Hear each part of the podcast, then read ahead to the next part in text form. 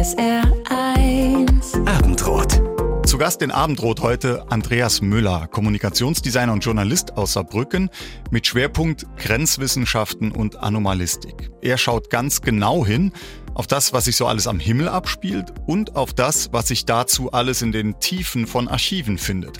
Das hat er gerade in einem Buch zusammengetragen, Deutschlands UFO-Akten über den politischen Umgang mit dem UFO-Phänomen in Deutschland. Hallo Andreas. Ja, schönen guten Abend. Andreas, wir stehen kurz vor Weihnachten, da begegnet uns permanent so diese Weihnachtsgeschichte, die Geburt Jesu. Und da ist ja immer die Rede von diesem leuchtenden Ding am Himmel, das die drei heiligen Könige zum Stall nach Bethlehem führt. Heutzutage gehen wir davon aus, dass das ein Komet war damals, aber könnte schon auch ein UFO gewesen sein, oder? Gut, etwas weit gegriffen, aber äh, die historischen Beobachtungen von Phänomenen am Himmel, die wir nicht verstehen, gehen tatsächlich Jahrhunderte und Jahrtausende zurück. Aber äh, tatsächlich war jetzt die Weihnachtsgeschichte nicht Inhalt meiner Forschungen. Nee, es ist aber vielleicht ein Einstieg, ein möglicher, um mal eine Idee davon zu bekommen. Okay, Leute beobachten seit Jahrtausenden Dinge am Himmel. Heutzutage können wir vieles davon besser erklären als eben die Menschen vor 2000 Jahren. Trotzdem, es geht um Dinge am Himmel, die wir sehen, die wir nicht erklären können die uns unbekannt sind und von denen wir aber eigentlich ja gerne wissen möchten, was es ist. Das heißt, wir sprechen jetzt zunächst mal hier von unbekannten Flugobjekten. Das heißt aber nicht, dass wir da auch automatisch schon von den berühmten kleinen grünen Männchen sprechen, oder? Ganz genau. Also erstmal geht es darum, schon seit Jahrhunderten bis in unsere Zeit sehen Menschen Dinge am Himmel, die sie sich nicht erklären können. Dinge, die sich auch von dem absetzen, was man so kennt. Also seien es jetzt Sternschnuppen oder heutzutage Flugzeuge. Und das geht dann auch bis dahin, dass das Leute äh, Dinge nicht identif identifizieren können, die eigentlich äh, sehr gut Bescheid wissen, was sich an unseren Himmeln bewegt. Und dann sprechen wir heutzutage von unidentifizierten Flugobjekten oder die Neubezeichnung dafür unidentifizierte Phänomene im Luftraum, um von dieser klischeebeladenen Kürzel UFO wegzukommen, dass sehr viele Leute mit äh, kleinen grünen Männchen oder fliegenden Untertassen assoziieren.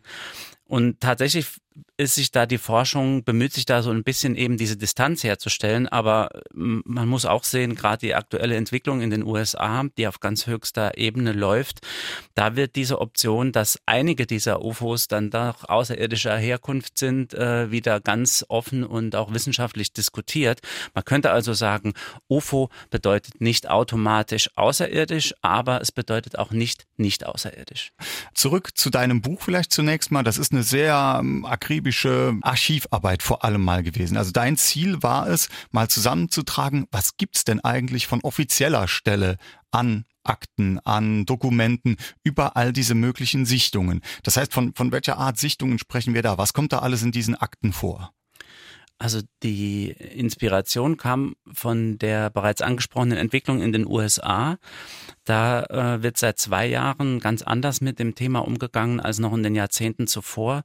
Verteidigungsministerium und Navy äh, bestätigen, dass äh, Piloten etwa der Navy UFOs nicht nur sehen, sondern auch mit multipler Sensorik, also Radar, Wärmebild, alles Mögliche detektieren und dass man nicht weiß, äh, bei vielen dieser Fälle, in einem Geheimdienstbericht, der im Juni veröffentlicht wurde, ist von 144 ungeklärten Fällen die Rede, ähm, konnte man eben keine Erklärung dafür finden und ist jetzt darum bemüht. Und als Journalist begleite ich diese Entwicklung schon seit einigen Jahren und habe dann gesehen, dass das auf äh, zum einen auf diesen Geheimdienstbericht hinausläuft, der vor der im Juni veröffentlicht wurde, der auch für ein großes weltweites Medieninteresse gesorgt hat und habe mich dann anhand äh, von Akten, die ich bereits 2014 entdeckt hatte im Bundesarchiv, gefragt, was ist denn die heutige Position hier in Deutschland? Ähm, welche Akten gibt es dazu? Gibt es ähnliche Bemühungen wie jetzt gerade in den USA, auch in Deutschland? Was sind die Positionen der, Minister der zuständigen Ministerien, Verkehr oder Verteidigung, aber auch zum Beispiel der Bundeswehr? aber auch zum Beispiel von Forschungsinstitutionen in Deutschland. Und äh, wie gesagt, ich habe 2014 konnte ich als erster Journalist die UFO-Akte des BND einsehen. Die, liegt die heißt Bund auch so? Die heißt, heißt tatsächlich okay. so. Ähm, also da geht es um UFO-Sichtungen an der innerdeutschen Grenze, also noch zur Zeiten des Kalten Krieges. Und natürlich haben schon vor mir andere Forscher ähm, nach äh, UFO-Akten gesucht, teilweise gefunden. Und ich habe jetzt sozusagen ein Kompendium der bereits bekannten und der von mir neu entdeckten Akten erstellt. Das heißt, du hast es auch auf eine gewisse Art und Weise mal ein bisschen systematisiert, weil ähm, das, was in der Bundesrepublik dazu aufgezeichnet wurde, seit Bestehen der Bundesrepublik, liegt natürlich an ganz unterschiedlichen Stellen, auch unter ja ganz unterschiedlichen Stichworten wahrscheinlich und, und Ablagen. Aber vielleicht so ein paar Beispiele. Du hast schon die innerdeutsche Grenze genannt. Was wird da zum Beispiel beschrieben in diesen Akten? Genau, also in Deutschland fehlt noch die, äh, wie das jetzt in den USA ähm, schon existiert, aber auch noch im weiteren Rahmen angedacht wird, eine sozusagen eine koordinierende Stelle. Ähm, aber es gibt diese einzelnen Akten und zum Beispiel äh, diese BND-Akte, die ist aus den 80er Jahren. Da hat der Bundesnachrichtendienst natürlich keine Außerirdischen gesucht, sondern man war daran interessiert, was bewegt sich äh, entlang äh, vor und jenseits der innerdeutschen Grenze und hatte natürlich Spionage ähm, äh, aus dem Osten im Blick.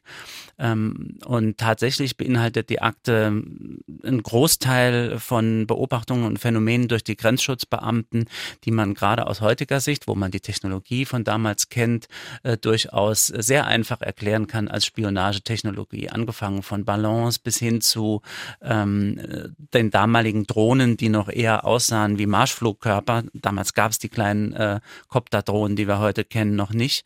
Aber es gibt in, in de, eben in diesen Akten auch Fälle, die äh, man sich auch aus der heutigen Sicht mit dem Wissen der damaligen Technologie nicht erklären kann. Da gab es zum Beispiel einen Fall auf der Insel Fehmarn, wo drei Grenzschutzbeamte ein Objekt, das ganz langsam herangeflogen kam, viel zu langsam für einen konventionellen Flugkörper, hell erleuchtet war äh, und dort über die Molenanlagen schwebte und aus direkter äh, Nähe beobachtet werden konnte, leuchtete so hell, dass man nicht die Größe und die Form genau erkennen konnte. Und das Spannende ist, es gab im Prinzip konkrete UFO-Untersuchungseinheiten, denn man hat sich bei den verschiedensten Einrichtungen darum bemüht, zu äh, rückzufragen, was hätte das gewesen sein können, fand aber keine Erklärung. Es gibt auch äh, zahlreiche andere Akten, zum Beispiel äh, die erste äh, UFO-Akte der Bundesrepublik ist vom, äh, vom Verkehrsministerium. Da hat man sich einfach damals, äh, das war so in den 50er, 60er Jahren, war eben das UFO-Thema schon mal sehr groß. Da wurden äh, viele solche Scheiben gesichtet in den USA und weltweit wurde dann auch darüber berichtet. Und da hat man versucht, sich durch diese äh, Akten, die man angelegt hat, einfach eine ähm, Orientierung äh, zu verschaffen, was international da gemacht wird. Denn Deutschland hat zwar keine offizielle UFO-Forschung, ist damit aber relativ alleine, denn in über 22 Ländern rund um den Globus äh, wurden und werden UFOs schon institutionell und auch staatlich erforscht und dokumentiert. Äh, nur bei uns ist das leider, das hat sicherlich auch einen historischen Hintergrund noch nicht der Fall. Mhm, okay, jetzt haben wir mit deinem Buch da zumindest mal ein, ein Kompendium an bestehenden Akten. Daraus geht hervor, du, du hast die eigentlich immer relativ einfach bekommen und äh, man kann eigentlich feststellen, sowas wie wir von Akte X kennen, ne, da gibt's Geheimakten oder Dinge, die auf jeden Fall geheim gehalten werden sollen gibt's eigentlich gar nicht. Das Zeug ist da, man muss es nur suchen, finden und lesen. Genau, also man muss es äh, zuerst suchen, man muss auch wissen, dass nicht jede UFO-Akte als UFO-Akte bezeichnet wird, dann muss man so ein bisschen Stichwortraten machen, ähm, aber natürlich kann ich nicht ausschließen, dass es noch geheime UFO-Akten gibt, weil ähm, sonst wären sie ja nicht geheim. Gut, aber, manchmal sagen die ja, ne, das ist geheim, das geben wir nicht raus, genau. aber es, wenn, dann wäre es so geheim, dass die noch nicht mal verraten. Genau, also ich hatte auch Kontakt zu äh, ranghohen äh, Sprechern, zum Beispiel der Bundeswehr oder des Verteidigungsministeriums. Und da war die, äh, der Austausch und die Kommunikation, die war immer sehr offen, äh, transparent und ich glaube auch auf Augenhöhe. Und ähm, man hat mir da jetzt nicht irgendwie heimlich irgendwelche ähm, Ordner zugeschoben und gesagt, schauen Sie also mal nichts rein. geleakt oder genau, so. muss jetzt noch, muss aber hier bleiben. Tatsächlich gab es aber eine Einladung zum BND äh, nach Berlin. Ähm, also nicht nur telefonisch, die wurde dann leider Corona-mäßig dann wieder abgesagt, aber die wird auch nachgeholt werden. Was dabei rauskommt, werden wir dann sehen. Das wird also spannend. Und ähm, aber tatsächlich ist es so, äh, die Akten, die ich in meinem Buch zusammentrage, äh, das war mir auch wichtig. Das sind äh, alles Akten, die ich Quellen äh, ausweise. Das sind saubere Quellen, die jeder äh, selbst auch recherchieren kann, wenn er sich die Zeit nimmt. Das sind Archive der Ministerien, das, sind, das ist das Bundesarchiv, das sind Landeshauptarchive, das Archiv der Bundeswehr in Freiburg. Also das sind jetzt tatsächlich äh, keine Akten, die irgendwie, wo man dem, mir als Autor glauben muss oder wo ich irgendwelche Anekdoten und Spekulationen erzähle. Also eigentlich objektives wissenschaftliches Arbeiten gepaart eben mit der journalistischen Darstellungsweise beispielsweise, genau. sodass sich jeder sein eigenes Bild machen kann. Wir haben viel jetzt schon über die Akten der BRD gesprochen, aber es gibt so, so ein paar echt spannende Fundstücke da drin. Eine Spur führt unter anderem hier nach Saarbrücken. Du hast eine Sichtung entdeckt, die unmittelbar hier im Saarland in Saarbrücken gespielt genau. hat. Also im Prinzip kann man tatsächlich sagen, es ist Deutschlands älteste UFO-Akte, denn äh, es war eine Sichtung, die hier auf dem Rastfuhl stattgefunden hat und 1826. Und es hat damals wohl für so viel Aufsehen und Interesse gesorgt, dass der damalige Landrat Dern äh, an die königliche Regierung in Trier eine Akte zu dem Vorfall angelegt hat. Ähm, die Zeugen, die damals äh, eine Art, ja, äh, er beschreibt das als zwei wie, wie große Bleche, die angeflogen kamen, sich am Himmel auch zusammengerollt haben, zu so einem Zylinder sich wieder vor ihm ausgebreitet haben und dann in einem Knall davon äh, geflogen sind. Ähm, das wurde dann auch von dem damaligen Pfarrer Kölner, äh, der später auch sogar Oberbürgermeister von Saarbrücken war, ähm, aktenkundlich und äh, sehr eingehend untersucht. Jetzt ist die Akte Dern, äh, die man heute noch im Landesarchiv vorfinden kann, sehr ähm, äh, überschaubar, weil viele Dinge schon rausgenommen wurden und nie wieder zurückgekehrt sind. Das Spannende war dann, dass ein äh, damaliger zeitgenössischer Wissenschaftler, der auch sehr viel publiziert hat, ähm, Ernst Klatny, hat äh, diesen Fall entdeckt und hat darüber sozusagen die Akte verschriftet und auch äh, international in, in angesehenen äh, Zeitschriften publiziert. Also damals erschien das zum Beispiel im Quarterly Journal of Science and Literature and Art der Royal Institute of Great Britain äh, oder auch im American Journal for Science and Arts. Also da war wirklich Saarbrücken damals äh, bekannt für diesen Vorfall. Und äh, über diese Dokumentation ähm, ist diese Akte halt erhalten geblieben. Klingt spannend, klingt ehrlich gesagt schon auch so ein bisschen, naja, psychedelisch, wie, wie das da beschrieben ist. Jetzt sind wir eigentlich ja schon bei Erklärungsversuchen. Eben haben wir gesehen, ja, im, im Kalten Krieg oder in der Zeit der BRD, da konnte man viele solche Erscheinungen ähm, ja, vielleicht so mit militärischen geheimen Projekten erklären. Da wurden Dinge Nicht ausprobiert. Alle, aber einige, ja. Ja, mhm. innerdeutsche Grenze, Drohnen haben wir genannt. Also mit, mit Technologie, die seinerzeit dann offenbar ausprobiert wurde, die wir jetzt in der Rückschau dann auch als solche identifizieren können. Genau. Das scheidet ja in dem Fall ziemlich sicher aus. Das ja. heißt, da ist jetzt natürlich schwierig zu rekonstruieren, was ist da dran an dieser Geschichte und, und was könnte eine Erklärung sein. Bleiben ja im Grunde genommen nur Natur- oder Wetterphänomene oder möglicherweise ja schon auch irgendwo, sag mal, individuelle Visionen, Erscheinungen, psychische Dispositionen. Wie geht man jetzt an sowas ran, wenn man wirklich mal versuchen möchte, eine Erklärung dafür zu finden?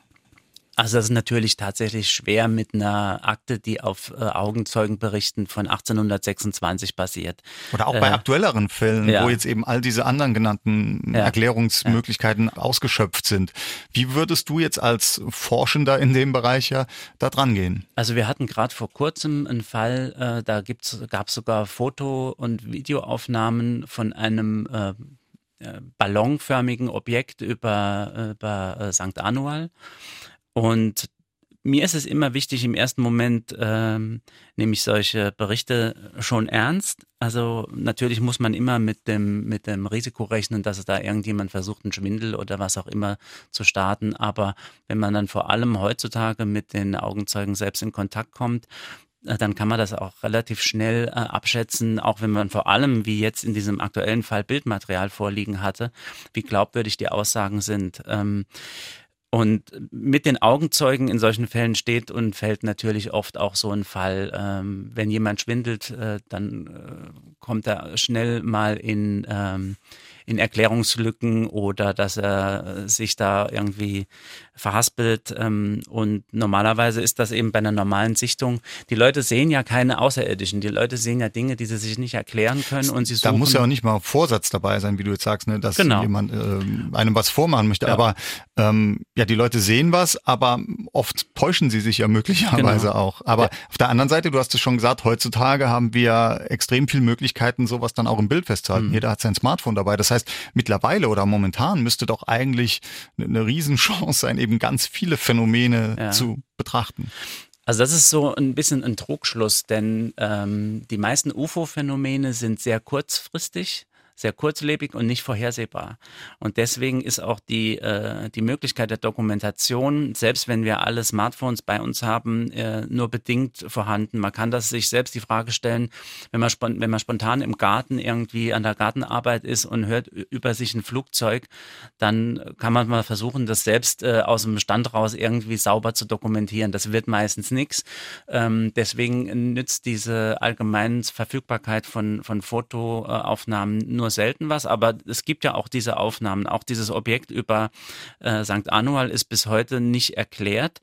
Der Punkt ist aber eigentlich, der erste Ansatz bei so einer Untersuchung muss ja der sein, dass man rationale Erklärungen findet. Denn es gibt eine Nummer, die sich immer wieder bestätigt. 95 Prozent aller vermeintlichen UFO-Sichtungen lassen sich rational erklären durch astronomische Phänomene, Naturphänomene, durch äh, Täuschungen, die der, weil einfach der Zeuge das Objekt irgendwie aus einem komischen Winkel raus betrachtet hat, äh, oder eben durch Unwissen über das alles, was sich an unseren Himmel so bewegen kann.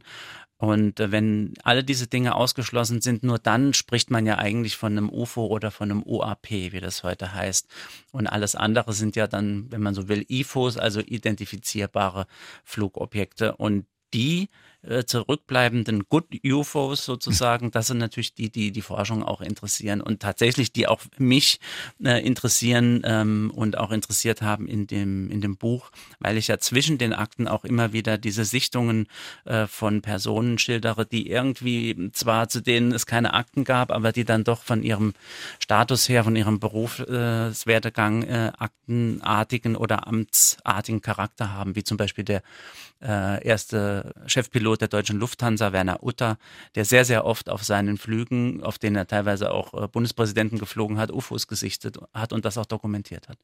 Das heißt, aus deiner Position jetzt als Journalist und Forscher kannst du diese Phänomene aber ja immer nur versuchen in der Rückschau zu rekonstruieren und Erklärungen dazu zu finden. Ähm, das heißt, da kann man jetzt nicht mit Messmethoden, mit Sonden, was wir schon gesagt haben, irgendwie versuchen zu messen und was zu erfassen.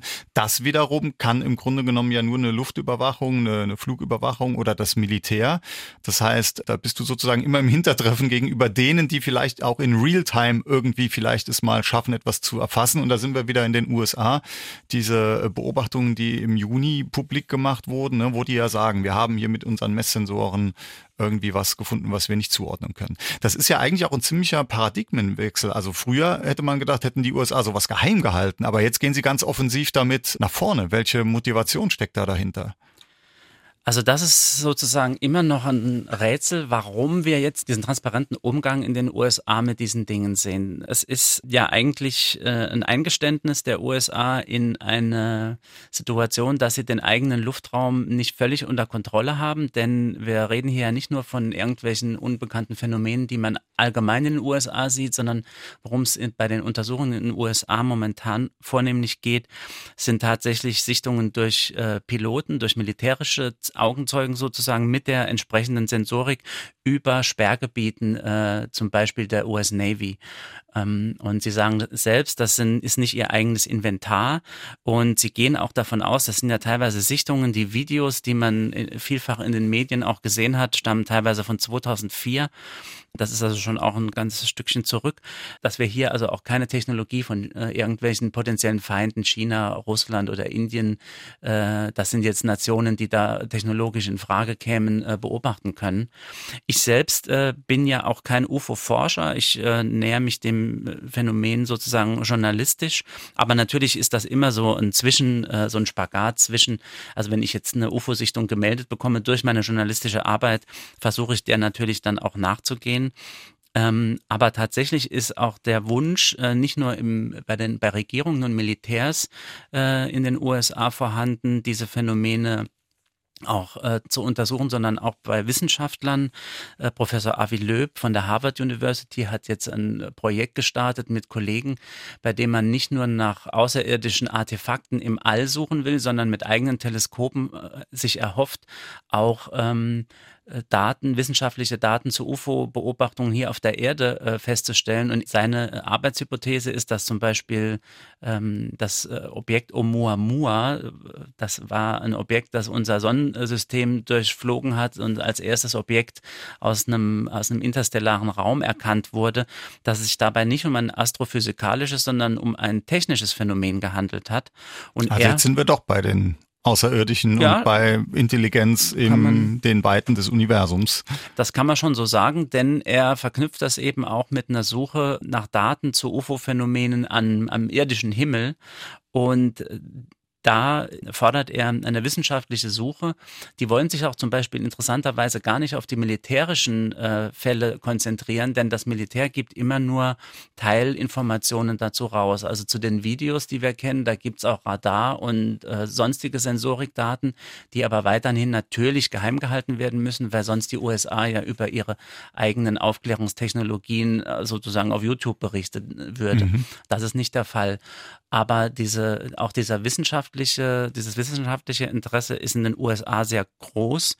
Und es auch die NASA, der neue NASA-Chef Bill Nelson spricht, der hat als Senator selbst mit den äh, Piloten reden können und sagt, also er hält das absolut für glaubwürdig und authentisch und er selbst möchte, genauso wie die Geheimdienstchefin, eine außerirdische Herkunft dieser Objekte oder einiger dieser Objekte nicht ausschließen und es ist ja auch Ziel der NASA, eines der definierten Hauptziele, die Suche nach Leben im All. Und da liegt es nahe, wenn wir wenn sozusagen die USA Objekte beobachten, die sich technisch verhalten, die ein intelligentes Verhalten aufweisen, deren Fähigkeiten aber weit über den unsrigen liegen, also der irdischen Technologie, dass man dann fragt, okay, wenn es die USA nicht sind, also Geheimprojekte, wenn es China und Russland nicht sind, ähm, und wenn es keine äh, missverstandenen Naturphänomene sind, was könnte das sonst sein?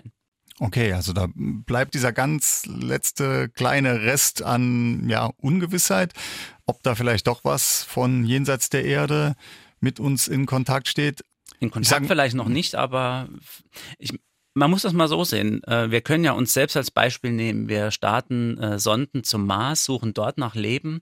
Und wenn man sich zum Beispiel die, äh, die Landung der, des Mars-Rovers anschaut, dann sieht das tatsächlich aus, wegen dieser Form, wie dieser Rover verpackt war. Es wird da eine fliegende Untertasse auf dem Mars landen. Und ich habe vor kurzem ein ganz nettes Zitat gelesen. Da hat jemand mit Bezug auf die ganzen ähm, äh, Raumfahrtbemühungen von privaten Unternehmen, hat gesagt, was ist, was wäre denn, wenn die ganzen UFOs, die wir sehen, nur außerirdische Milliardäre wären? Also, was ich damit meine, ist, das ist natürlich äh, humorvoll, aber was ich damit meine, ist, äh, wir tun ja genau das Gleiche, wenn wir das Sonnensystem äh, erforschen mit Sonden und sogar auf anderen Planeten landen. Also gänzlich ausgeschlossen ähm, ist es ja nicht bei der Große, bei der Größe des äh, Universums, bei der Anzahl von Planeten, die mittlerweile auch um andere Sterne entdeckt wurden man möchte da zumindest mal bei der NASA oder bei den US-Geheimdiensten nichts ausschließen, offenbar. Du arbeitest extrem objektiv und, und sachlich an diesem Thema, aber ich habe das Gefühl, so, so ein bisschen höre ich schon raus, wenn es denn dann doch diese, diese Restwahrscheinlichkeit wäre, dass da noch mehr ist als das, was wir hier auf Erden kennen, das wäre extrem spannend für dich. Das wäre so eine Hoffnung, das noch mitzuerleben. Definitiv. Also das ist tatsächlich auch der äh, so ein bisschen der Antrieb. Also ich habe das Buch nicht geschrieben, um zu, erklär um zu erklären, dass äh, alle UFO-Phänomene erklärbar durch irdische Technologien sind. Die Faszination an dem an dem Unbekannten, äh, an, der, an diesem unbekannten Faktor, das ist ganz klar der Hintergrund, äh, den ich ja auch versuche rauszuarbeiten, wenn ich zum Beispiel äh, die Sichtungen von, von des äh, Chefpiloten äh, der Lufthansa schildere der ja durchaus eine sehr, sehr glaubwürdige Instanz auch hier in Deutschland ist. Und ähm, diese UFO-Akte des BND zum Beispiel wird ja, also zumindest mal aus meiner Sicht, nur dadurch spannend, dass wir unerklärte Fälle darin dokumentiert haben. Alles andere wäre jetzt was für Militär- oder Technikhistoriker. Das ist nicht mein Antrieb. Aber ich will gleichzeitig auch sagen, ich will jetzt auch nicht die außerirdische Hypothese irgendwie forcieren. Aber ich finde sie, ich habe das eben schon mal gesagt, UFO heißt nicht äh, automatisch außerirdisch, das heißt aber eben auch nicht außerirdisch. Und die Frage, denke ich, äh, ist absolut äh, auf dem Tablett, wird auch auf höchster Ebene, zumindest mal in den USA, diskutiert. In Deutschland leider noch nicht. Also ich habe ja auch Anfragen gestellt beim äh, Deutschen Zentrum für Luft- und Raumfahrt, DLR, oder den äh, entsprechend zuständigen Max-Planck-Instituten. Da sieht man momentan ähnlich jetzt wie bei der Bundeswehr äh, keinen Bedarf, konkrete Untersuchungen anzustellen. Wenn man dann aber natürlich nachfragt oder was heißt natürlich, wenn man dann nachfragt, ähm, wie es denn sein kann, dass einer unserer größten und äh, mächtigsten Bündnispartner und befreundeten Staaten das völlig anders sieht und zum Beispiel auch in Frankreich gibt es seit den 70er Jahren eine UFO, eine offizielle staatliche UFO-Untersuchungsstelle.